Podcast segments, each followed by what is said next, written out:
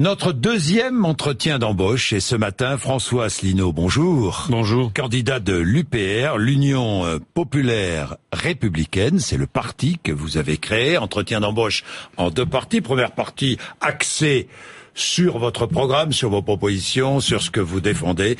Et la deuxième partie un peu plus personnelle sur François Asselineau que l'on connaît mal. Qui est François Asselineau Nous essaierons de savoir. Vous souriez, hein Qui êtes-vous Qui êtes-vous Mais c'est un mystère pour beaucoup, non Ah ben si j'avais été invité plus souvent avant, on saurait davantage. Ah ben non, vous n'avez pas commencé. vous êtes là. Ah, profitez-en, profitez-en. Bon, alors, la France n'est pas responsable de la rafle du Veldiv en 1942 j'ai entendu, comme vous, Marine Le Pen.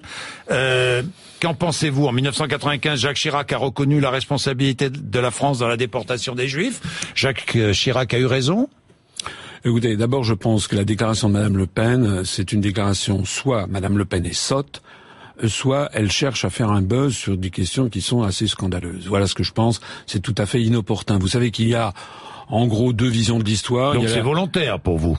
Ah ben, je la considérer comme sotte. Ah ben, j'en sais rien. Vous la considérez comme sotte? Moi, je la connais moins que vous. Moi, je l'ai jamais rencontrée pour discuter avec elle. Moi, je ne sais pas. Mais en tout cas, moi, à mon avis, c'est un mauvais buzz. C'est tout ça, ça jette en fait de la division entre les Français. Hmm. Ça revient à toujours ramener des histoires nauséabondes. Moi, je trouve ça minable. Voilà. Sinon, sur le fond, vous savez qu'il y a deux, il y a deux visions. Hmm. Il y avait la vision gaulienne qui consistait à dire que la légitimité s'était réfugié à Londres. Hmm. C'était la vision de Charles de Gaulle, hmm. de Georges Pompidou, de Valérien Giscard d'Estaing et de François Mitterrand.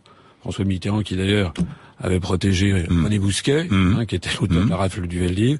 Et puis après, il y a eu Jacques Chirac, parce que c'est vrai aussi qu'il y a une autre vision des choses, c'est quand même les fonctionnaires de l'État français qui ont participé à ces abominations. Alors je, je, pose une question euh, qui coule de source. Est-ce qu'il faut maintenir la loi Guesso pénalisant le négationnisme? Moi, je ne reviendrai pas sur ces lois.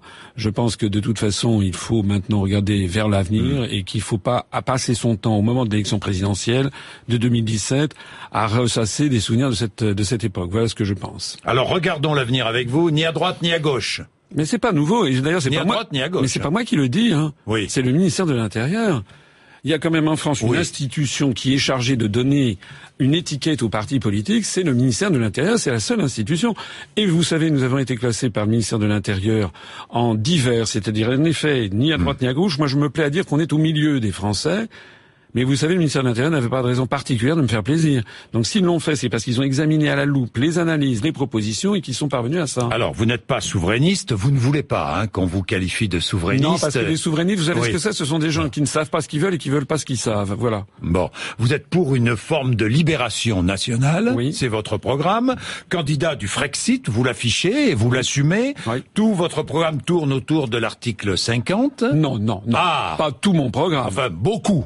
Beaucoup, pardon, mais quand je regarde de, près votre programme, beaucoup. Ça, c'est un peu. J'espère qu'on va pouvoir en parler bah justement oui, je parce parler que de votre programme. moi, ce que je voudrais, c'est bien préciser que si je propose de sortir de l'Union européenne, de l'euro et hmm. de l'OTAN, c'est pour redonner aux Français leur démocratie et pour avoir un programme qui tienne debout et qui soit cohérent. Hmm. Parce que les autres candidats, ils s'amusent à faire des promesses alors s'ils jouent les Pères Noël, chacun a ses promesses, les, électeurs savent plus très bien sur, sur quel pied lancer. Moi, ce que j'explique, c'est que leurs promesses sont inapplicables dans le cadre des traités européens. Monsieur Mélenchon en est le champion, par exemple. Il fait des promesses, des promesses, des promesses, des promesses, sauf qu'il veut pas sortir de l'Union européenne. Il ne le propose pas. Par exemple, augmenter le SMIC. Moi aussi, je propose d'augmenter le SMIC. Oui, à 1300 euros pour vous. Moi, je le passe. Oui, absolument. Ce qui est un, plus qu'un coup de pouce, c'est 1300 euros net alors qu'il mmh. est en 130 euros. Mmh. Je crois que Monsieur Mélenchon fait à peu, à peu près pareil, sauf que Sauf que M. Mélenchon reste dans l'Union européenne. Or, les directives venues de la Commission européenne nous disent qu'il faut que le, SMIC soit compatible avec l'évolution de la compétitivité de l'économie française. En fait, c'est un mot connu pour dire qu'il faut que le SMIC disparaisse ou soit réduit. C'est d'ailleurs la raison pour laquelle, depuis des années, le gouvernement dit de gauche n'a pas donné de coup de pouce au SMIC. Alors moi, je dis à M. Mélenchon, il ne peut pas dire une chose et son contraire. Mais on va quand même revenir sur ces articles, deux, trois articles, parce que ça mérite précision. Article 100. Vous avez ah, vous vous êtes mis à lire les articles. Mais parce que je travaille, ah. euh, mon cher. Mais vous avez vous avez, vous avez vu que lors du débat l'autre soir. Oui, oui. Quand je prenais la parole, les autres candidats, je peux vous dire, j'étais j'étais sur le plateau. Hein, oui. Les autres candidats, ils ont pas, ils m'ont pas contredit. Et ils savent que je connais mes dossiers. Parce que les autres, mais je suis désolé de le dire, il y en a beaucoup qui connaissent pas les dossiers. Et je précise que l'article 5 de la Constitution, qui fixe le pouvoir du président de la République, le hmm. président de la République doit veiller au respect de la Constitution, premièrement. Donc la moindre des choses, c'est déjà qu'ils la connaissent. Hmm. Et la deuxième chose, c'est que le président de la République est le garant de l'indépendance nationale, hmm. de l'intégrité du territoire et du respect des traités. La moindre des choses, c'est que le président de la République, ou celui qui prétend le devenir, connaisse les traités dont il parle, non On va parler des articles. Quand vous montez à bord d'un avion, vous souhaitez que, le que le commandant de bord, il connaisse, il, connaisse comment fonctionne l'appareil, ou bien que ce soit un novice? On est bien d'accord. Article 106 du traité de fonctionnement de l'Union européenne. Sur les services publics. Oui, c'est un article très important, la libéralisation des services. Euh, on est bien d'accord. Hein. Que dit-il Enfin, vous dites-vous. Vous dites-vous. Puis nous verrons ce que dit l'article 106. Nos services publics sont démantelés sous la pression de l'Union européenne. C'est ce que vous dites. Bon, ça veut dire quoi démanteler? Libéralisation ou privatisation? Ça veut dire qu'ils sont. Vous savez, c'est la tactique de du salami. Hmm. Vous connaissez la tactique du salami. C'est-à-dire quelque chose que l'on ne pourrait pas avaler d'un seul coup, on le fait tranche par tranche. Oui, c'est bon, tranche par tranche, non, le salami Attendez. Oui. On met l'article 106 ne dit pas textuellement, bien sûr, il faut démanteler les services publics. Il est plus subtil que ça. Il dit, d'abord, il parle pas de services publics, il parle de services d'intérêt général ou ayant un caractère de monopole fiscal. Vous voyez que je connais mes, mes dossiers par cœur. Et il dit, c'est vous qui dites, et il dit qu'ils doivent être mis, mis en concurrence, que ça doit être mis en concurrence. Qu'est-ce que ça veut dire? Ça veut dire que si on met nos services publics en concurrence, il va se passer quoi? Il va se passer qu'on va ouvrir mmh. ça à des secteurs, au secteur privé, mmh. que le secteur privé va aller évidemment sur les niches les plus rentables, que donc le secteur public va se retrouver dans des niches qui ne sont pas rentables, sur les marchés justement qui sont pas rentables. Mmh. Et qu'est-ce qu'il va faire? Ben, Il va avoir tendance, surtout si au même moment on coupe les subventions venant de l'État, il va avoir tendance à, se comporter comme le secteur privé et, donc à délaisser. Mais il y a un exemple, c'est la Poste. Il y a l'exemple de la Poste. Euh, la Poste euh, euh, fait face à la concurrence. Pour l'instant, elle s'en sort. Parfois difficilement, mais elle s'en sort quand même. En, ce moment, la Poste est en train d'être démantelée.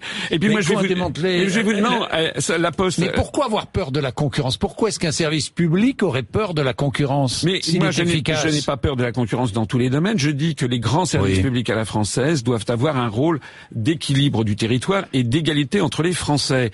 Moi, ça fait excusez-moi de le souligner, ça fait hmm. dix ans que je parcours la France. J'ai dû faire à peu près 500 réunions publiques. Je n'ai jamais vu en France un Français me dire, moi, monsieur, ce dont je rêve, c'est qu'on démantèle la poste. Ce que ceux qui rend la poste privée, c'est que on ferme les. C'est la libéralisation et la privatisation sont deux choses différentes. Hein, vous êtes bien d'accord Eh bien, moi, je dis que la poste, les Français mm. aiment avoir la poste parce que vous savez ce qui se passe avec la poste. Moi, je suis dans une zone de campagne, là où il y a ma maison de campagne dans la Nièvre. Eh bien, les postes, elles ferment, ou alors elles n'ouvrent plus que pendant quelques heures, et puis on commence à vendre de, à l'intérieur des quantités d'autres choses. Mm. On va vers progressivement la fermeture des services publics en zone rurale, ce qui contribue à la Bon, mais, mais François Asselineau, la privatisation, par exemple, ça n'a rien à voir avec l'Europe. Ce sont les gouvernements qui choisissent de privatiser des entreprises publiques. Vous le savez bien. Air France, par exemple. Air France, c'est l'État français qui a décidé, non?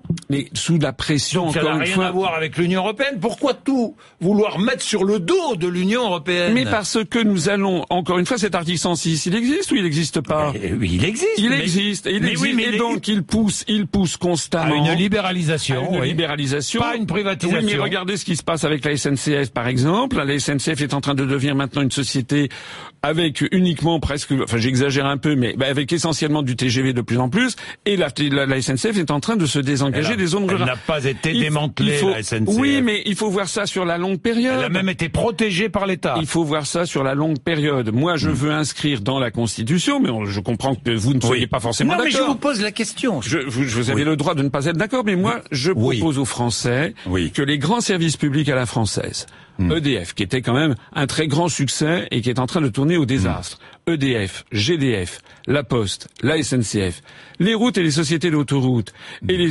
les, sociétés concessionnaires de, de, de comment dirais-je d'adduction d'eau, plus TF1, plus TF1, soit renationalisé. D'ailleurs, la plupart sont encore en main publique. Hein. Je hmm. j'ai bien, conscience de ça. Ça hmm. Ça va pas coûter des fortunes comme certains le disent.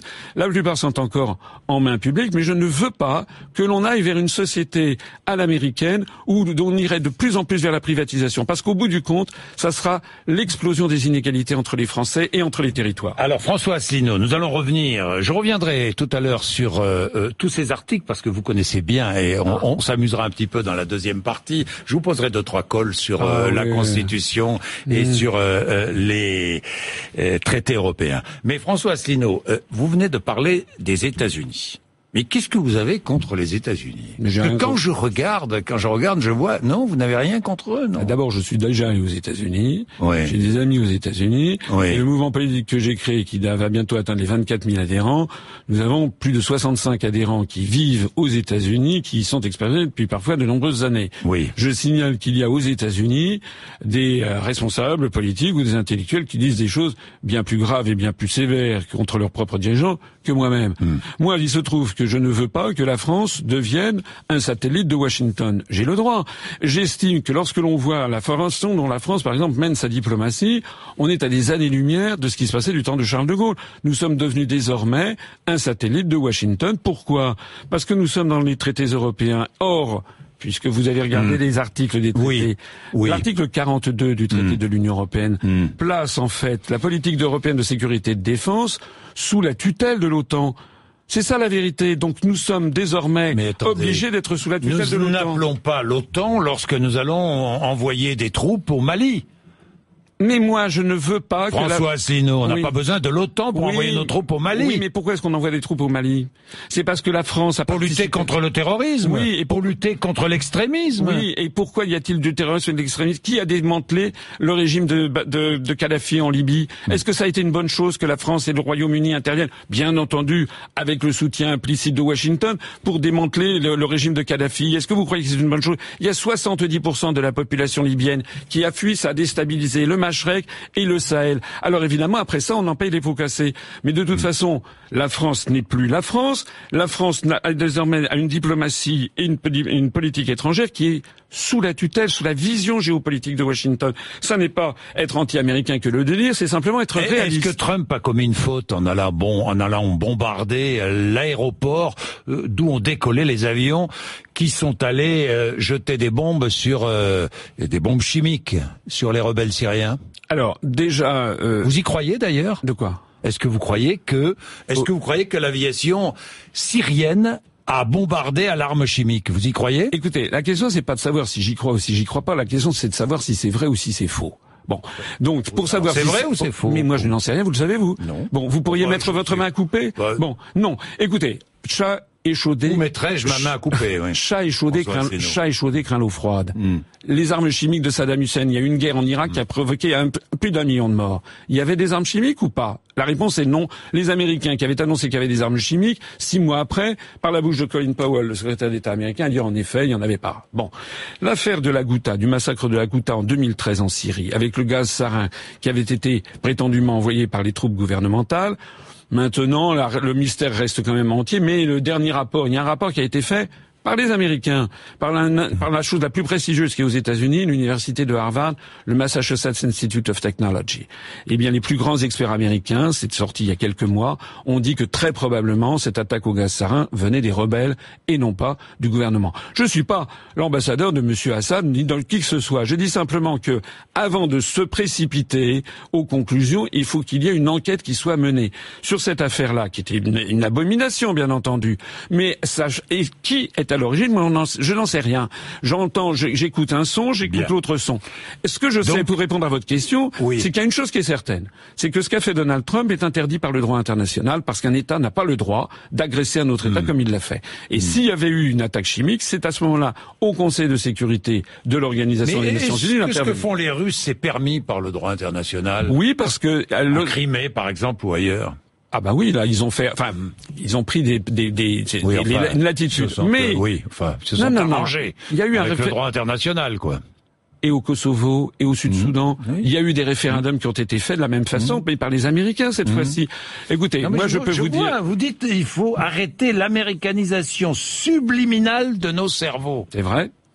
C'est quoi l'américanisation subliminale ben, Par exemple, les, primaires. Vous croyez que c'est un succès, les primaires des Républicains et les primaires du Parti socialiste? Ça sort d'où les primaires? Ça vient bien, c'est par le mimétisme vis-à-vis des, États-Unis. Le, le, mouvement UMP qui d'un seul coup s'appelle les Républicains. Ça vient d'où? C'est par mimétisme des États-Unis. Et si l'acronyme n'était pas euh, un petit peu gênant, euh, ça fait belle lurette que le Parti socialiste se serait appelé le Parti démocrate. C'est ça la réalité, c'est que c'est par mimétisme des États-Unis. Voilà. D'ailleurs, il suffit de regarder nos séries américaines partout. Il y a, et ça n'est pas du complotisme ou du conspirationnisme. Vous allez encore me sortir ça. Oui, sur le complot. Oui, mais, mais c'est, mais c'est, c'est. de complotisme. vous je savez, vais y revenir dans la, dans la deuxième. Et vous savez pourquoi on m'accuse de ça? Non. C'est parce qu'on ne sait pas quoi de quoi m'accuser. Comme je n'ai pas de, j'ai pas de casserole. Hmm. Comme je n'emploie pas toute ma parentèle comme attaché parlementaire. Comme je hmm. n'ai pas de compte en Suisse, il ben, faut bien trouver quelque chose à critiquer. Donc on a trouvé ça à se mettre sous la dent. Mais on va en parler si vous voulez. On va en parler. Le 11 septembre 2001, il n'y a pas de complot pour vous. Mais pourquoi vous me parlez du 11 septembre mais comme ça, mais parce que c'est. Moi, je préférerais. Moi, je préférerais que l'on parle là maintenant de ce qui intéresse les Français. C'est moi qui pose des questions. Oui, mais comme disait, oui, mais comme disait Georges Marchais, c'est moi qui les réponds. Oui, d'accord. Oui, mais enfin, comme c'est moi qui pose des questions, vous répondez, vous ne répondez pas. Si vous ne répondez pas, on arrête. Vous savez, c'est pas compliqué avec moi. Hmm. Bon, euh, comment définissez-vous vos concurrents? Tiens, euh, François Fillon, euh, par un mot. Hmm. Vous dites rien. Ouais. Ben, j'ai pas très envie de parler de mes concurrents. Ah, je vais dire de façon globale. vous, savez comment je... non, vous savez ce que je vais dire? Je trouve que fondamentalement, oui. Ils ne sont pas à la hauteur de la gravité de la situation. Ce sont, ils font tous, à peu près tous, une, une candidature pour être Premier ministre. Ils confondent l'élection présidentielle et les élections législatives. Il va y avoir des élections législatives au mois de mai-juin. Et là, on va parler de la sécurité, de la santé. Moi, j'ai des, des réponses et des programmes sur tous ces sujets. Mais là, nous sommes dans l'élection présidentielle. Il s'agit de choisir le chef de l'État. Or, le président de la République, qui n'est pas la même chose que le Premier ministre, on n'est pas comme aux États-Unis, c'est la constitution de la Ve République. Le président de la République doit être le garant de l'essentiel, c'est comme ça que De Gaulle l'avait qualifié, et il doit être le garant de l'indépendance nationale et de l'unité nationale. Quel est le programme des autres candidats pour garantir l'indépendance nationale? Comment peut-on garantir l'indépendance nationale si toutes nos lois, si notre monnaie, si notre politique diplomatique et militaire hmm. sont fixées par la Commission européenne à Bruxelles, la Banque centrale européenne à Francfort hmm. et l'OTAN qui est gérée depuis Washington? Euh, François Asselineau, euh, nouveau franc donc, sorti de l'Union européenne, nouveau franc. Euh, alors en ce qui concerne la, la, vie publique, parlementaire, conseillers régionaux, conseillers départementaux, ça vous gardez, hein Pas plus ah de... Non, non, non. Non il y a toute une série de suppressions de postes, vous le savez. Oui, suppression du nombre de parlementaires, oui. 70, ah 70 bah, députés en moins, vu, ça. 74 députés européens en moins, puisqu'on quitte l'Union européenne. Notez bien d'ailleurs au passage que Madame Le Pen, qui a encore une fois, par l'intermédiaire de Philippot, copié un certain nombre de mes, de mes propositions, que Madame Le Pen ne propose pas de, de supprimer les députés européens, ce qui prouve d'une part qu'elle veut pas sortir de l'Union européenne, d'autre part qu'elle veut garder pour ses vieux jours, n'est-ce pas, ses, ses, fonctions, parce que ça fait ça doit faire 32 ou 33 ans que Monsieur Le Pen est député européen et elle-même, ça doit faire 15 ou 16 ou 17 ans. Ils sont sur la bête, ils touchent beaucoup d'argent de cette structure. Pas plus de deux mandats consécutifs, proportionnels, reconnaissance du vote blanc, trois référendums si vous êtes président de la République. Pas proportionnel. Hein, ça ah, pas de proportionnel. une ah. dose de proportionnel. Ah, une petite dose, de dose de proportionnel. Mais pas la proportionnelle intégrale. Non, pas la proportionnelle intégrale. Reconnaissance du vote blanc de plein exercice. Ça veut dire que ça donne un pouvoir révocatoire aux électeurs. Si, dans, une, dans un scrutin, le vote blanc arrive en tête, devant les personnes, les candidats physiques, personnes physiques, le vote est annulé, il est reporté de deux trois mois. Le vote est de nouveau organisé, mais lors du nouveau scrutin, ceux, les candidats qui participaient au scrutin qui a été annulé ont interdiction de se représenter. C'est un système qui existe en Suède et en Uruguay. Je veux qu'il existe en France. Alors François Asselineau, euh, nous aurons l'occasion dans la deuxième partie, qui dure une demi-heure évidemment, à travers votre portrait, de revenir sur certaines propositions, notamment ce qui concerne l'agriculture et la santé. Ça m'intéresse beaucoup. Euh, vous voulez interdire les marchés publics aux entreprises étrangères? Hmm? J'ai vu ça. Non, c'est pas aussi simple. Non, c'est dans votre c'est pas, ouais, c'est pas aussi simple que vous le faire le coup de Jean Lassalle. Non, non, non, non, non, c'est pas aussi simple que ça. Oui. On va donner la priorité dans certains marchés publics. En effet, s'il y a pas, après, s'il y a pas d'appel d'offres, si l'appel d'offres n'est pas n'est pas hmm. réglé, on pourra donner la priorité pour les marchés publics, pas pour les marchés privés, mais pour les marchés, publics, aux entreprises françaises. J'ai dit interdire les marchés publics. Aux entreprises françaises. Mais s'il n'y a pas de possibilité, eh ben, on passera. François Assino, alors il y a une mesure j'ai pas très, ce qui mérite explication. Concernant les médias, assurer une diversité politique représentative des différents courants d'opinion parmi les journalistes présentateurs d'émissions d'information. Ça veut dire quoi, ça? Ça veut dire que, par exemple, les Français ont pu le mesurer au moment du traité de Maastricht, au moment de l'élection ou du référendum sur la Constitution européenne, ou même encore maintenant. On a l'impression qu'en France, tous les journalistes, par exemple, sont pour l'Union européenne. Moi, je ne connais pas de journaliste qui me donne l'impression d'être en faveur du Frexit. Non, mais attention aux impressions, hein, François. Ah bah oui, bah, écoutez, c'est quand même bon. Voilà. En règle générale, c'est quand même comme ça que ça, et c'est comme ça que c'est perçu par l'opinion publique. Mais comment faites-vous pour assurer une diversité? C'est-à-dire qu'on va demander aux journalistes de, de prendre une carte, euh, d'afficher ses opinions politiques, de je ne sais pas. Non, on va, on va faire d'abord respecter. Ses opinions On va faire d'abord respecter. Vous allez faire passer un examen aux journalistes pour savoir de quelle opinion ils sont? On va faire respecter dans le service public la charte de Munich, la charte de l'éthique du journalisme, voilà, dont hmm, l'article 8, parce que je connais aussi les articles de la charte de Munich. L'article 8 et l'article 9 disent que justement il ne faut pas confondre le métier de journaliste avec le métier de propagandiste et que donc il faut voilà mais c'est non mais je comprends. Alors qu'est-ce que vous faites avec ces journalistes? Eh bien je dis qu'il faut que les journalistes aient cette éthique. un examen alors. Non, c'est écoutez. Savoir s'ils connaissent effectivement le, les, les, chartes, les traités, les demandez, demandez aux Français ce qu'ils en pensent. Vous savez très bien que beaucoup de Français estiment qu'il y a, par exemple, sur les questions européennes, on a l'impression que tous les journalistes pensent la même chose. Voilà. Regardez, lisez le livre de Serge Alimi, Les nouveaux chiens de garde, mmh. qu'il avait écrit après le référendum sur la sur le traité de Maastricht. pardon, ce sont les politiques qui n'ont pas respecté. Ce sont pas les journalistes, ce sont les politiques qui n'ont pas respecté le choix du peuple. Non, mais ce ne sont pas les euh, journalistes. Non, non, attendez. Non euh, Serge Alimi montre que, par exemple, pour le référendum sur Maastricht en 92, on avait fait débattre des, des gens de, des, responsables politiques de droite qui voulaient voter oui, avec des responsables politiques de gauche qui voulaient voter oui. Mais les partisans du non n'avaient eu, je crois, que 15 ou 20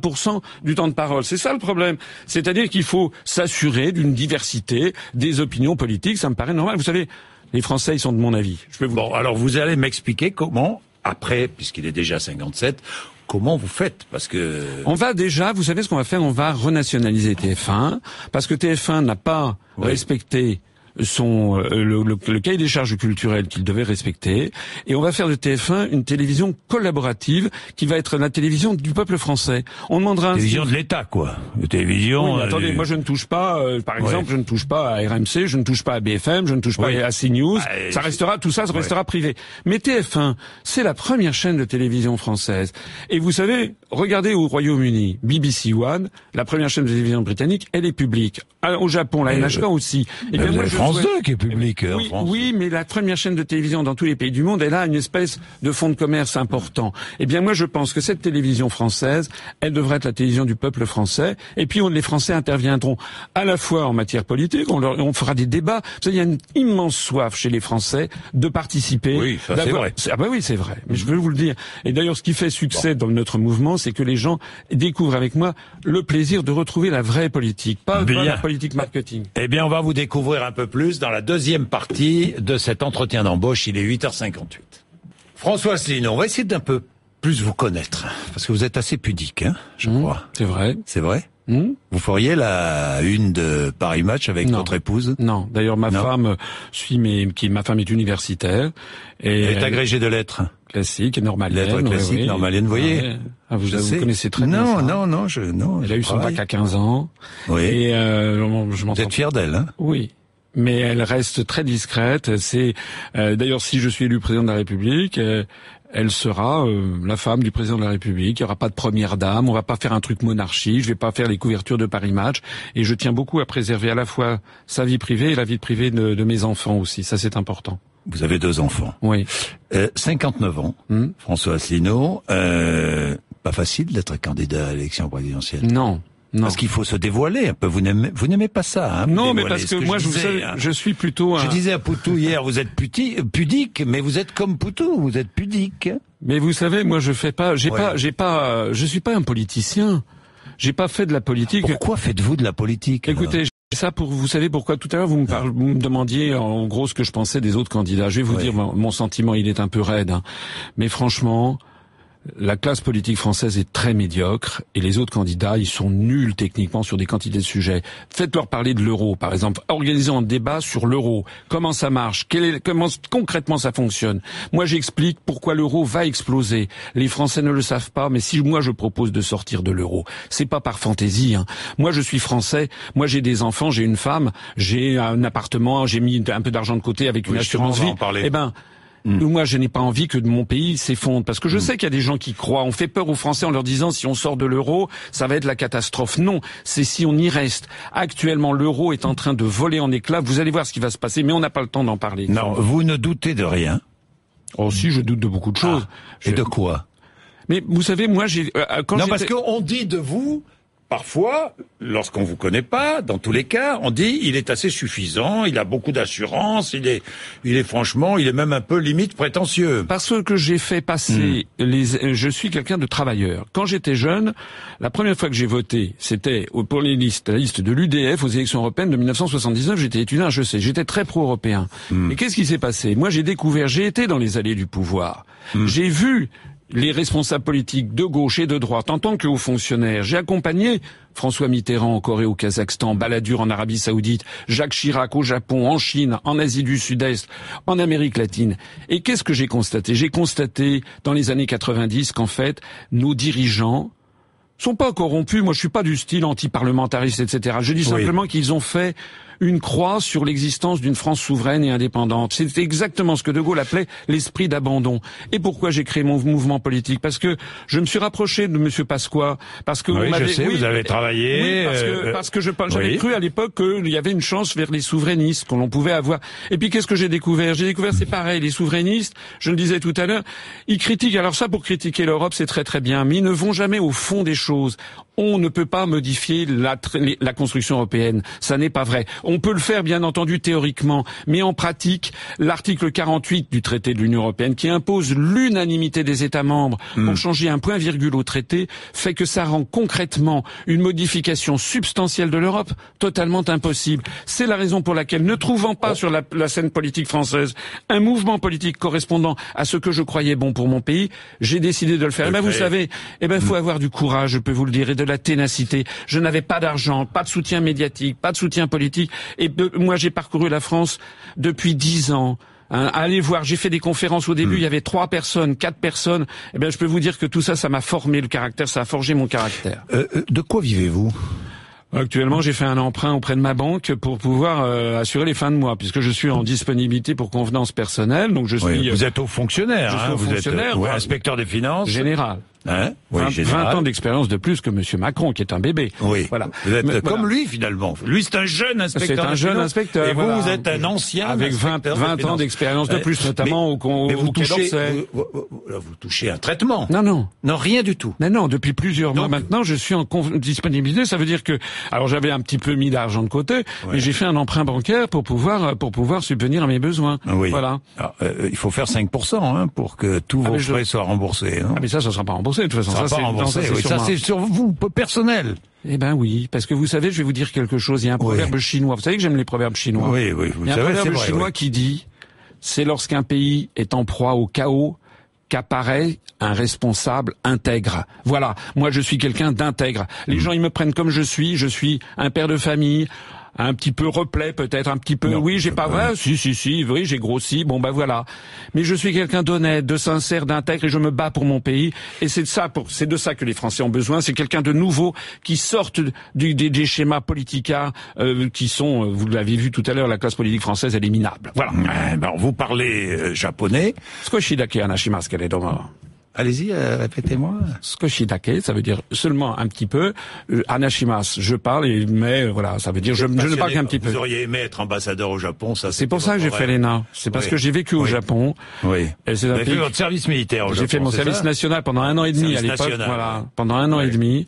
Et euh, Vous établissez d'ailleurs un service national. Un service civique, je propose pour garçons et filles pendant six mois, un petit peu pour ceux qui voudront aller dans l'armée. Vous savez, la défense nationale n'est pas hmm. très demanderesse, mais aussi, je pense que ça serait bien, par exemple, un engagement, euh, euh, comment dirais-je, humanitaire, qu'il y ait des, il y ait certains garçons et filles qui aillent travailler, euh, par exemple, pour la Fondation Abbé Pierre, pour l'Armée du Salut, pour les Restos du Cœur, ou bien aussi à l'étranger pour faire, comme c'est actuellement la coopération, pour enseigner dans les pays d'Afrique, dans les pays d'Asie, dans les pays d'Amérique latine.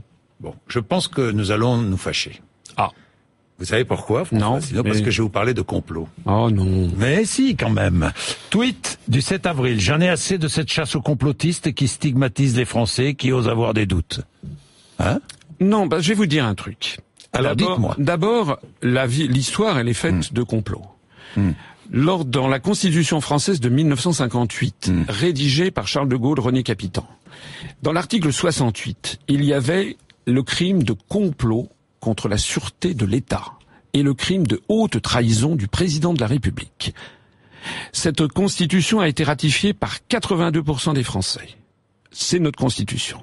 Eh bien, figurez-vous, et là je pense que beaucoup de Français vont le découvrir quand je vais leur dire, que le crime de complot contre la sûreté de l'État, c'était marqué comme ça, complot mmh. contre la sûreté de l'État, a été retiré de notre constitution par une loi constitutionnelle de juillet 1993 quelques mois d'ailleurs après le traité de Maastricht, dans le dos des Français par la procédure dite du Congrès, procédure que d'ailleurs je veux supprimer dans mon projet de réforme constitutionnelle.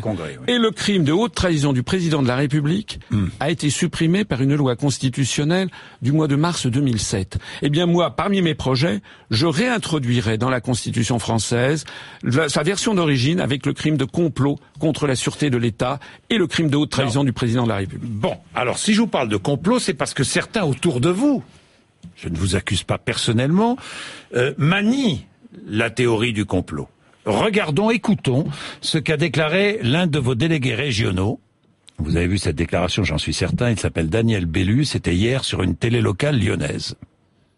Vous savez d'où vient l'Union européenne à l'origine Est-ce que vous avez entendu parler de la Nouvelle Europe La Nouvelle Europe, c'était les multinationales allemandes et américaines qui à l'origine avait même financé Adolf Hitler pour jeter les bases d'une nouvelle Europe. Et même lors de, c'est pas des, c'est pas du complotisme, c'est des informations historiques. Non mais enfin, vous pouvez pas dire ça quand même. Allez vérifier. Alors évidemment, si vous allez sur Wikipédia, ah bah, l'Union européenne a été euh, créée par des pères fondateurs justement pour enfin installer une paix durable en, Europe. Non, c'est ce qu'on dit. C'est pas du tout pour ça. Alors, il a raison, il a tort. Alors d'abord, je ne suis pas absolument certain que ce soit euh, tout à fait d'actualité de parler de ce genre de choses. Moi, je ne l'aurais pas fait à sa place. Mais deuxièmement, je suis désolé, mais que les téléspectateurs aillent se renseigner sur qui était, par exemple, Walter Hallstein. Walter Hallstein, qui était le premier président de la Commission européenne, qui a rédigé d'ailleurs largement le traité de, de Rome, eh bien, c'était dans les années 30 l'un des juristes envoyés par Adolf Hitler en 1938 à Rome, après le voyage d'Hitler à Rome avec Mussolini, quand ils ont défini en effet le projet de nouvelle Europe. C'est la réalité des événements. Monsieur Hallstein a été arrêté par les Américains à Cherbourg en 1944 en officier de la Wehrmacht. Il a été envoyé aux États-Unis, à Cancomo, et après les États-Unis l'ont renvoyé en Allemagne, où il a, d'un seul coup, il est entré en politique, et il est devenu très rapidement, sept ans après avoir été arrêté par les Allemands, par les Américains, excusez-moi, à Cherbourg, il devenait ministre des Affaires étrangères de Konrad Adenauer. Donc c'est vrai qu'il y a des origines cachées de la construction européenne. Allez voir, allez voir les comment dirais-je, les historiens, notamment les historiens anglais, les historiens américains. Allez les regarder. Ce n'est pas le débat du jour, mais c'est quand même une réalité qu'il faut avoir à l'esprit. C'est vrai. Bon, mais euh, tous les complots qui fleurissent ici ou là. Vous parlez de quel vous parlez, par exemple, je vous parlez pas de celui de brandi par François Fillon, hein, le ah, cabinet bah noir. vous y croyez au cabinet noir d'ailleurs, vous? J'en sais Franchement, vous, honnêtement, vous avez fréquenté les autres. Mais, écoutez, moi, il y a une chose qui me distingue des autres, c'est que quand je dis quelque chose, je me fonde sur des sur des informations absolument irréfutables. Quand je vous parle de Walter Einstein, c'est irréfutable. Moi, le complot, le cabinet noir de M. Fillon, j'en sais rien. C'est fondé sur rien. Il y en a un autre qui a fait aussi l'histoire du complot. Hmm. C'est M. Macron, parce que hmm. Richard Ferrand, le hmm. secrétaire général d'En Marche, il a eu droit à la première page du journal Le Monde en disant que c'était Vladimir Poutine qui manipulait l'élection présidentielle en France. C'est fondé sur quoi? Quelle est la Allez l'interroger. Il fait du complotisme. Et puis Monsieur Monsieur Mélenchon, en novembre dernier, il a accusé deux journalistes, je crois que c'était du journal Le Monde, d'être des agents de la CIA. Allez lui demander ses preuves. Hmm. Moi, la différence avec les autres responsables politiques, c'est que j'apporte des preuves. Mais par ailleurs, je voudrais quand même insister sur une chose. Il ne faut pas que la France devienne un pays du macartisme, ce qui a fait la grandeur de l'Occident la grandeur de, la pensée occidentale, à partir de la révolution de Copernic et de Galilée, c'est la capacité de remettre en cause les dogmes, les dogmes à l'époque de la Sainte Église, puisqu'à l'époque, vous savez que hmm. il y avait l'Église fixait comment fonctionnait l'univers, en disant que la Terre était au centre du monde. Eh bien, c'est cette capacité, par le crible de la raison, de remettre en cause les dogmes. C'est ce que je fais moi avec la construction européenne. Moi, hmm. je veux sortir de la construction européenne, pas par nostalgie, pas par ringardise, pas par xénophobie, au contraire pour rouvrir la France sur le monde. Je veux sortir de l'euro pour créer en l'espace de deux ans, je prends l'engagement, si on sort de l'euro, si on crée le franc, si le franc se déprécie de 10%, on va pouvoir baisser de 1 à 2 millions le nombre de Est-il vrai que vous avez déjà commencé à produire des billets en francs? Oui, on avait présenté, j'avais présenté. Oui. je les ai pas produits moi-même, je suis pas non, non, pas vous, mais, pas vous, mais on a présenté les. Oui, on a présenté pour que les gens. J'ai même l'image. Oui, j'ai même l'image. Absolument, on a présenté des francs, effectivement, avec les grandes gloires nationales. Ça va de Jeanne d'Arc jusqu'au réseau Manoukian, euh, Félix Eboué, Charles de Gaulle, et puis euh, euh, Rouget de Lille. Donc c'est effectivement des, des, coupures. Vous savez que le franc, hmm. il a été créé en 1360 pour racheter la rançon du roi Jean le Bon, mm. c'est-à-dire pour que les Français de l'époque récupèrent leur souveraineté. Mm. Après, il a disparu. Il est réapparu sous la Révolution française avec le franc germinal pour, pour récupérer la souveraineté nationale. Il a disparu en 2002. Moi, je veux le, le refaire renaître. Ça sera la troisième fois dans notre histoire, de nouveau pour récupérer notre souveraineté. Bien, François Asselineau, avant de parler de vos hobbies et de vos loisirs et pour en savoir encore un petit peu plus, hein, euh, je vais euh, vous faire écouter, vous allez vous amuser, une vidéo. Vous savez que tous les matins sur RMC, nous avons un petit rendez-vous avec Charles Magnien. On appelle ça Magnien président. Et euh, en regardant cette vidéo et en l'écoutant, nous remarquerons, nous l'avons déjà fait d'ailleurs, que vous connaissez par cœur tous les articles des traités et de la Constitution française. Pas, pas toutes, mais beaucoup. Écoutez, regardez, on s'amuse. Je suis désolé, moi je connais les traités européens, en particulier sous l'article 106, en vertu de l'article 14 et 15 de la Constitution. Figurez-vous qu'il y a un article 68. L'article 106, ce sera l'article 63. L'article 4 de notre Constitution par la mise en œuvre de l'article 50. Je suis désolé, moi je connais les traités européens. Bon, alors je vous ai préparé un petit quiz. sur la Non, non, non. Mais franchement, c'est facile. Je suis sûr que vous allez répondre. Écoutez bien. Le président de la République a le droit de faire grâce à titre individuel. De quel article s'agit-il? Oh, ça doit être quelque chose comme l'article 10 ou quelque chose comme ça. Euh, mmh. non. Important le droit de grâce. Avant, c'était un droit de grâce, point. Il a été modifié pour droit de grâce individuel. Vous savez pourquoi? Parce qu'avant, avant, le, président de la République avait le droit de gracier toutes les contraventions, par exemple. Et hmm. maintenant, ça a été interdit. C'est ça, c'est une modification. C'est l'article 17. 17. Que dit l'article 52 de la Constitution? Vous savez pas? Alors là, c'est important pourtant, hein, François Asselineau. Pardon, mais le président de la République négocie et ratifie les traités. Oui. Article 52 de la Constitution. Et ça vient en plus de l'article 14 qui fait de lui le chef de la diplomatie et l'article 5 qui fait de lui le garant des, des, traités, des, alors du respect des traités. deux derniers articles très importants, François Asselineau. Quel est l'article interdisant la peine de mort? Ah non, vous ne pouvez pas coller là-dessus. Non, je ne sais pas, mais il y en a un. Il y a vraiment un article. Article 66 1. interdit la peine de mort. Eh oui, oui, oui, oui, oui. Et quel article soumet toute ratification d'un traité européen au référendum? Bah alors, vous êtes le champion du monde de la Constitution et voyez. Attendez, là vous. méchant, non, si c'est méchant, parce que euh, c'est méchant. Parce que moi je pourrais vous en citer des quantités d'autres. Mais moi, par exemple, l'article, si, par exemple l'article 4 de la Constitution, hmm. qui prévoit que les partis politiques respectent la souveraineté nationale. Hmm. Hmm. Ils font quoi les autres partis politiques? Ils ne respectent pas la souveraineté nationale. Le titre 1 qui prévoit, qui ça s'écrit de la souveraineté quand moi je suis en faveur de la souveraineté nationale, je ne fais qu'appliquer la Constitution de la République française. Voilà. Alors évidemment, vous pouvez me coincer, mais je pourrais vous parler de l'article 88.2. Bien sûr, c'est l'article 88.5. Hein, euh, l'article 88.2 qui prévoit que la France fait partie de l'Union européenne, qu'il faudra supprimer justement si on sort de l'Union européenne. C'est exact. Il y a l'article, il y a l'article 16 qui, qui donne les pleins pouvoirs au président de la République. Et ça, c'est important. Est-ce que les Français, il faut que les Français choisissent quelqu'un qui va être un arbitre, quelqu'un qui qu'ils aient confiance. Est-ce que vraiment les Français sont prêts à pouvoir potentiellement donner les pleins pouvoirs à un candidat extrémiste? Je n'en suis pas sûr. Voilà ce qu'il faut avoir à l'esprit. François Asselineau, Euh, il y a deux trois sujets sur lesquels je voulais revenir parce que ça me permet de, d'en savoir un petit peu plus sur vous. Le travail de dimanche. Alors là, vous êtes contre le travail oui, je suis contre. Hein On peut avoir des exceptions, bien entendu, dans les hôpitaux, etc. On peut aussi avoir dans les zones touristiques, comme c'est actuellement le cas, on peut avoir des, des, des inflégissements. Mais moi, je suis contre pourquoi? Parce que je ne veux pas que la loi du profit maximal soit la loi cardinale de la société française. Les gens, ils ont aussi besoin d'avoir un repos dominical. Ça fait partie de nos traditions, et moi je suis favorable au maintien des traditions dans ce genre Alors vous dites les services publics, d'accord, hmm hein ah ben, normal, l'hôpital, bon, bien sûr, totalement normal. Les petits commerces et la culture, mais c'est tout. Oui. Les petits commerces le dimanche matin, c'est tout. Oui, moi je trouve que la situation. Je, écoutez, je vais vous dire, je trouve que la situation à laquelle on était parvenu est pas mal. C'est-à-dire que c'est du bon sens. Oui. On ouvre un petit peu, mais il faut quand même que c'est bien que je trouve qu'il y a un repos dominical. Moi, je fais partie, ça fait partie de notre identité nationale. C'est bien aussi qu'on défende Vous êtes croyant? Oui. Vous pratiquez?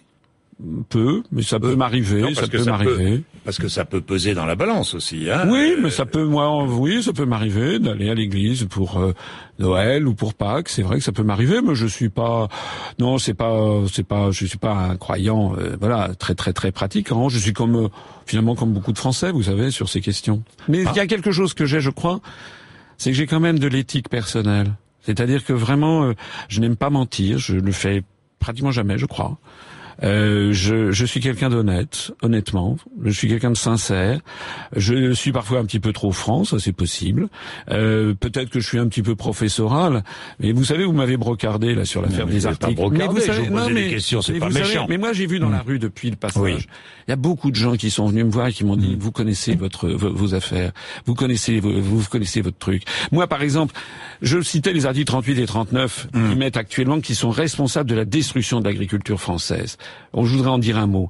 Moi, je veux qu'on arrête la destruction de l'agriculture familiale française. Il y avait 4 millions d'agriculteurs en 1960, ils sont tombés à 400 000. Moi, je veux qu'à la fin de mon quinquennat, on soit remonté à 600 000. Comment? En sortant des articles. Mais on a encouragé l'agriculture productiviste. C'est les traités, c'est l'article 39 du traité sur le fonctionnement de l'Union européenne qui pose le principe que la politique agricole commune a pour objectif l'augmentation de la productivité. C'est dingue quand vous y réfléchissez. On peut avoir un plan quinquennal qui fixe une augmentation de la productivité, mais pas un traité qui n'a pas de limitation de durée, ce qui peut durer des centaines d'années. Vous vous rendez compte que chaque année, il faudrait augmenter la productivité Moi, je dis, si on sort de l'Union européenne, j'en profite pour rappeler que nous donnons chaque année 23 milliards d'euros à l'Union et qu'on en récupère 14. ça veut dire que non, si, non, si, non, si, si, si, vous êtes à 9 milliards, en fait, c'est 6 milliards d'euros. Non, non, non, non, non, non, non, non, non, non, non, non, non, non, non, non. C'est 9, les 9 milliards d'euros que touchent les agriculteurs. Je chercher mes fiches. Oui, les 9 milliards d'euros que touchent les agriculteurs, ils continueront à les recevoir directement de l'Union européenne. Mais ce que nous, nous allons faire, c'est qu'on va développer, notamment il y a beaucoup de jeunes qui le souhaitent, une aide à l'installation à la terre de jeunes agriculteurs pour faire de l'agriculture biologique, de la, de la permaculture. Ça, ça fait partie. Je voudrais qu'à la fin du quinquennat, on soit passé de 400 000 à 600 000 agriculteurs. Et tout s'enchaîne parce que il faut lutter contre la désertification médicale. Mhm. Il faut lutter contre la désertification rurale. Il faut lutter contre la, la fin des commerces dans les, dans les petits villages. Moi, je veux qu'on applique la loi Royer. Ça suffit qu'il y ait maintenant dans toutes les villes moyennes de France maintenant des banlieues à l'américaine et mhm. toutes les, tous les villages de France sont en train de mourir parce que les commerces disparaissent. Moi, je veux pas l'Europe ce sont les élus qui ont permis l'installation de ces pas dit, grandes et moyennes surfaces. Justement, je ah attendez, je ah n'ai bah, pas dit que tout est de la ah faute de l'Europe. Mais beaucoup de choses sont de la faute de l'Europe. Les, élus locaux qui en ont. Oui. Eh bien, moi, je veux qu'on fasse appliquer la loi Royer. Je veux que les commerçants des petits villages puissent hmm. continuer à être. Il faut, il faut éviter que la France devienne un désert avec seulement des grandes agglomérations où se, où se développeront la criminalité et l'insécurité. Manger bio ah oui, ça m'arrive, oui. Ça arrive pas systématiquement, mais ça m'arrive, oui, oui, Parce que euh, alors en matière de santé aussi, euh, parmi les mesures que vous proposez, il y en a plusieurs, mais vous dites qu'il faut mettre en place une grande politique publique de médecine douce et alternative sous, vous oubliez un morceau du truc, vous oubliez sous, un contrôle d'une expertise profonde. Oui. Parce que effectivement, il y a beaucoup de Français qui trouvent que de temps en temps, bah, l'ostéopathie, mmh. l'acupuncture sont des mmh. médecines qui mériteraient d'être développées. Moi, je pense aussi que, par exemple, des malades qui sont parfois en phase terminale de, et que où la médecine allopathique a, a baissé les bras, eh ben, je pense qu'on devrait pouvoir être un petit peu plus souple sur ces médecines.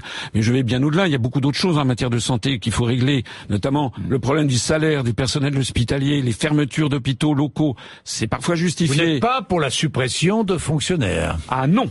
Non, ça certainement pas. On en a déjà supprimé suffisamment. Je pense qu'il faut arrêter. D'ailleurs, le programme, excusez-moi, le programme de Monsieur. D'ailleurs, vous savez, Monsieur Fillon, Monsieur Macron, ils proposent tous de, de supprimer 120 000, 150 000, 500 000 fonctionnaires. Et puis après, ils font du clientélisme et du populisme. Ils vont voir les hôpitaux, ils disent je vais créer 15 000 postes. Ils vont voir des policiers, je vais créer 12 000 postes. Alors ils les suppriment où leurs postes de fonctionnaires ah bah, Ils les suppriment. voilà. Parmi les fonctionnaires territoriaux, notamment. Eh ben moi, non, eh bien moi, je ne veux pas supprimer le nombre de fonctionnaires d'État. Je pense qu'on en a suffisamment supprimé comme ça, mais moi je fais des économies, beaucoup, les économies en sortant de l'Union européenne. On n'a pas eu le temps d'en parler, mais on a beaucoup d'économies à faire. beaucoup de choses. C'est vrai. Beaucoup de choses. C'est vrai, quand même. C'est vrai. Asselineau. Euh, vous aimez la musique? Un peu. Laquelle? Moi, j'aime bien la musique. Euh, j'aime bien beaucoup de choses, mais j'aime bien la musique baroque. Musique ah, baroque. musique baroque, musique de Monteverdi, les premiers opéras, l'Orfeo, etc. Puis j'aime bien aussi la musique. Euh, euh, la musique de mon enfance, hein, les trucs style Paul Naref, euh, style euh, voilà, style, oui, style Johnny Hallyday, c'est vrai que j'aime bien, c'était mon enfance. Un petit peu le disco, c'est quand j'étais étudiant à HEC, je me rappelle de, de soirées disco. Et puis maintenant, j'aime bien aussi la musique. A des trucs que j'aime bien. J'aime bien Kaigo, par exemple. Vous connaissez Kaigo Hein? C'est un Norvégien qui fait de la musique, comment on dit, feel good. Ouais. feel good. Ouais, mais j'aime. Vous êtes feel good? Bah un petit peu. Vous savez, je suis pas anti-américain sur le ah principe. Je suis contre le fait que les États-Unis d'Amérique, hmm. mais peut-être que, mais ça serait pareil avec la Russie. Hein, où moi, hmm. je veux que la France soit ce qu'elle a toujours été dans son histoire. La France, c'est-à-dire étymologiquement le pays des hommes libres. Voilà, c'est hmm. aussi simple que ça. Bon, le lendemain du débat, j'ai cru que j'étais Madonna. C'est vrai parce je vais terminer comme ça. Ouais, parce que quand je suis allé à, j'ai pris l'aéroport à, Orly, j'ai pris pour aller prendre un avion pour Toulouse. Il y avait la moitié des gens qui se retournaient vers moi, des gens qui voulaient être pris en photo avec moi. J'ai un excellent accueil sur le terrain. Et hier à Lille, on a fait 1500 personnes. Il y a un certain nombre d'autres candidats prétendument qui peuvent aller se rhabiller. On a énormément de monde dans mes meetings et une ferveur incroyable. Je vous assure que nous allons faire la surprise le soir du premier tour. Vous allez voir. Merci François Asselineau d'être venu passer votre entretien d'embauche. Il est 9h26. Merci Jean-Jacques Bourdin.